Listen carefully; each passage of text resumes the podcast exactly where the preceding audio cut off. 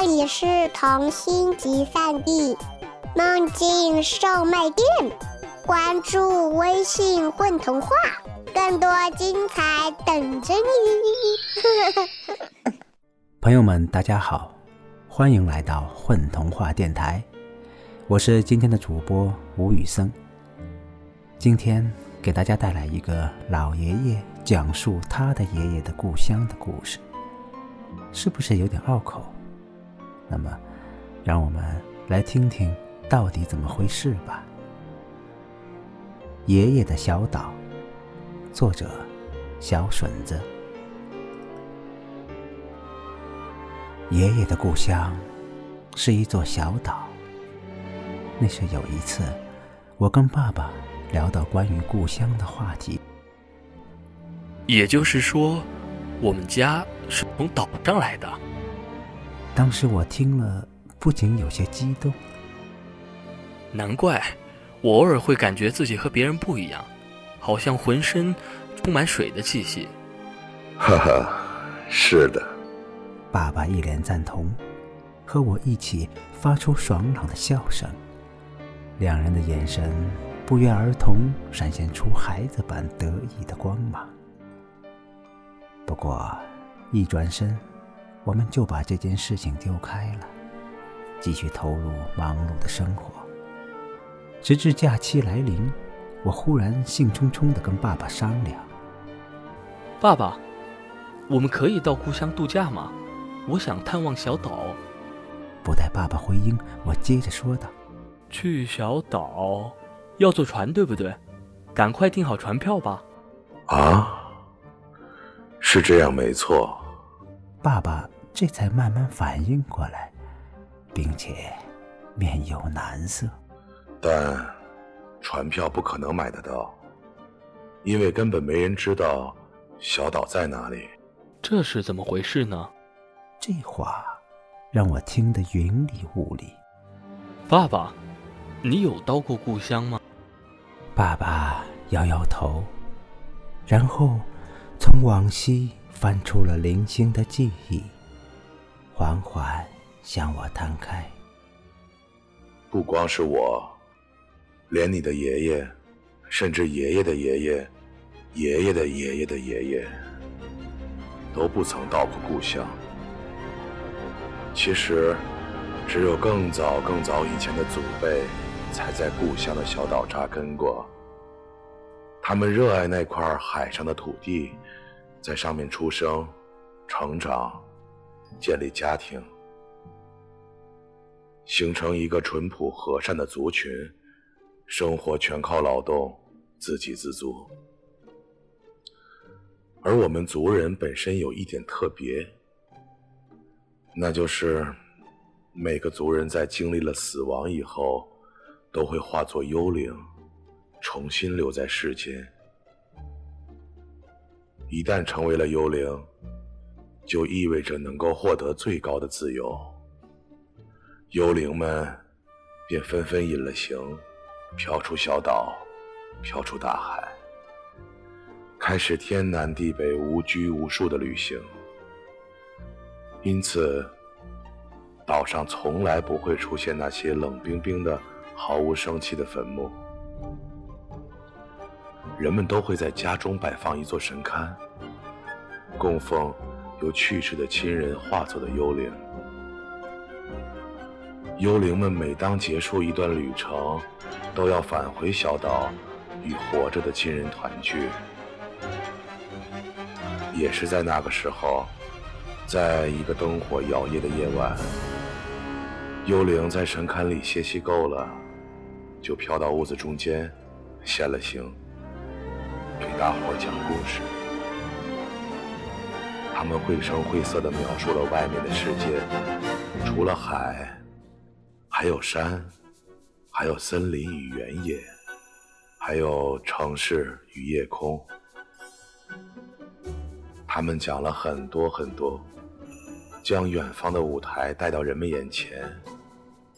台上的风景如诗如画，穿梭着无数陌生人，上演着各种角色。他们的命运精彩，让人叫绝。从那一刻起，我们族人就有了到远一些的地方走一走的念头。人呢，有时不容易安于现状，他们也想要一回不同寻常的人生体验，只要一回。同时，一道声音也日夜在内心深处呼唤：“离开吧，离开吧。”于是，在幽灵们再次出行的日子，族人也陆陆续续地登上了船只，离开了小岛，离开了大海。爸爸一口气说到这儿，顿了一下，接下来的语气透着唏嘘。族人如愿来到远方，待了又待，留了又留，久而久之。便在远方落地生根了。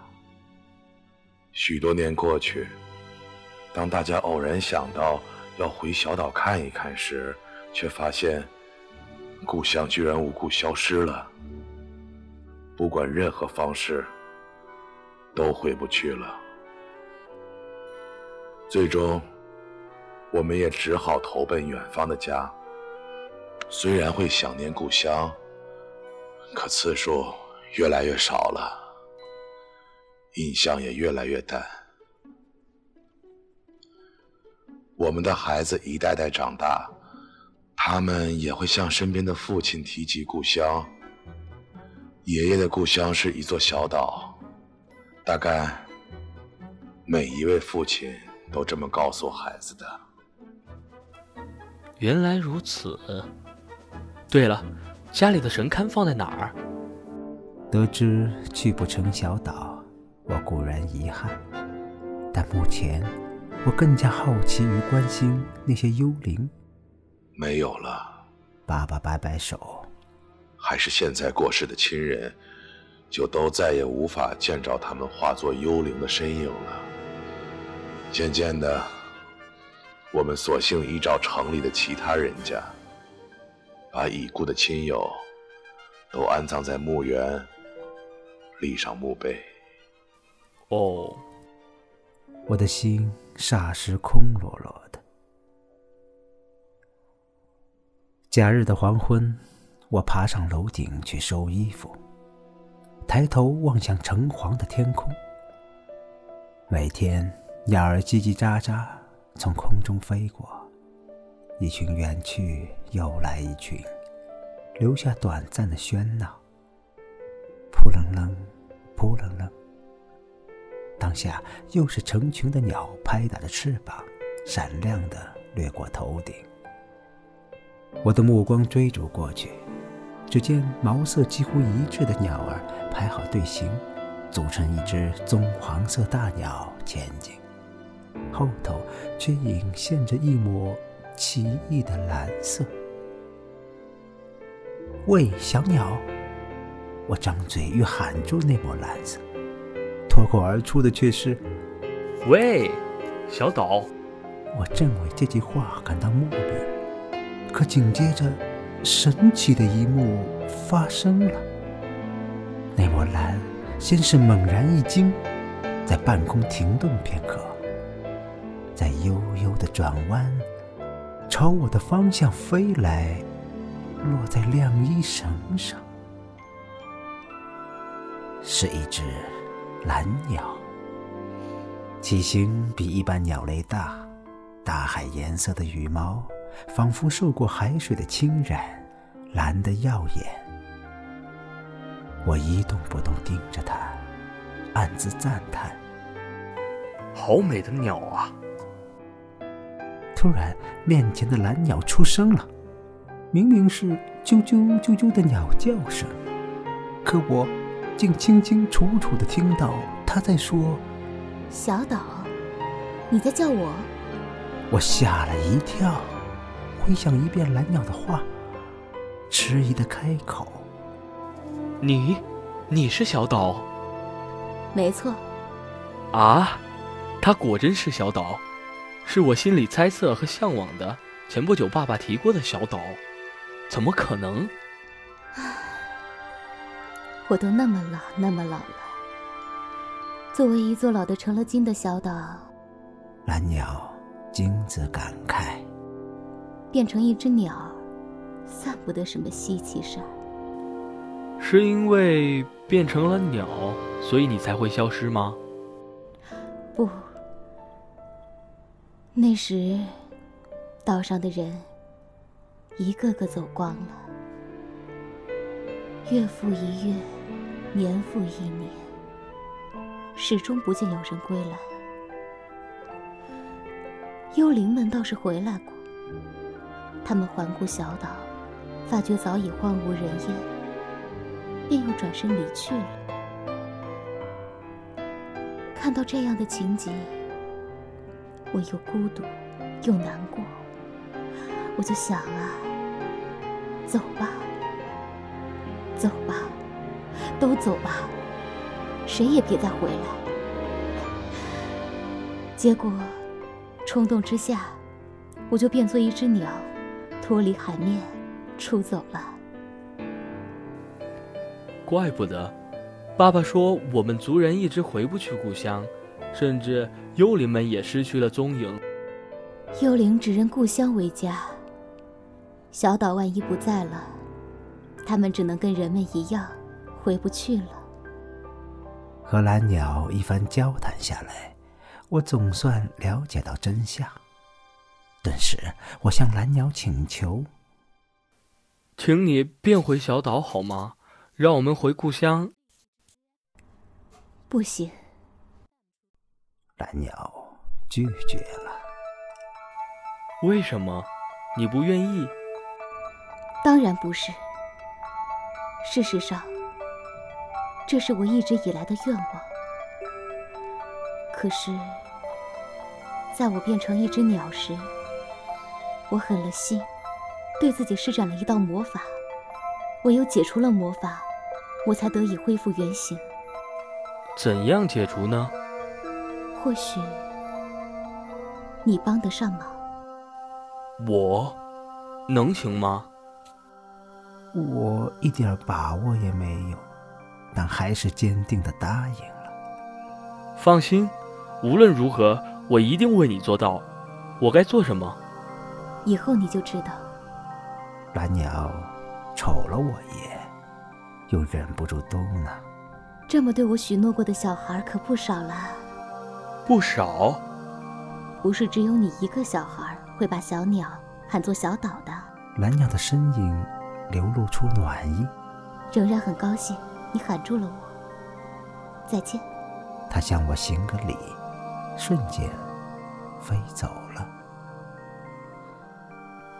接下来，我一边思考解除魔法的办法，一边。给小岛取了个名字，叫“爷爷的小岛”。因为这个名字，我意外收获了许多和蓝鸟见面的机会。每次只要我想起爷爷的小岛，热腾腾的胸腔立刻神乎其神地拱出一只蓝鸟。我们一块儿谈天，谈故乡，也谈异乡。我随意问蓝鸟。岛上有灯塔吗？他用喙拨了拨茂密的羽毛，把脑袋埋进去一阵，闷声道：“有。”“有沙滩吗？”他又往羽毛里钻了钻。“有。”“有美人鱼吗？”“有。”“有没有岛歌？”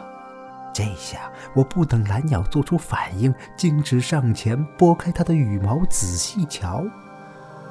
入眼的是一片深深的荒芜的蓝，无声无息。往后，我不断想起爷爷的小岛，和蓝鸟保持着联系。故乡，在我的心底，也一天比一天深刻。蓝鸟。一路陪伴我，度过了童年、青年、中年以及老年。我们最后的见面是在我老得不能动弹、疲惫的躺在床上的时候。蓝鸟伏在枕边，跟我道别。我要走了，你已经解除了我身上的魔法。真的？住好，我们很快又会再见面的。蓝鸟消失了，我闭上眼睛。悄然死去。死后的我化作了幽灵，像一团洁白的烟云，尾部翘起一个漂亮的尖儿。我飘出了窗口，飘出了城市，在夜空穿行，顺着心中指引的方向，抵达茫茫大海，降落在海上的一块土地上。地上热闹而温馨，幽灵们全在此团圆了。其中有我，也有我的爸爸，更有爷爷、爷爷的爷爷、爷爷的爷爷的爷爷。我们回来了，小岛也回来了，因为想念。大家好，我是钟平，我是故事里的我，我是楚雨婷，在故事中扮演爸爸。嗨，大家好，我是五人老师，呃，是这一次故事里的蓝色小岛。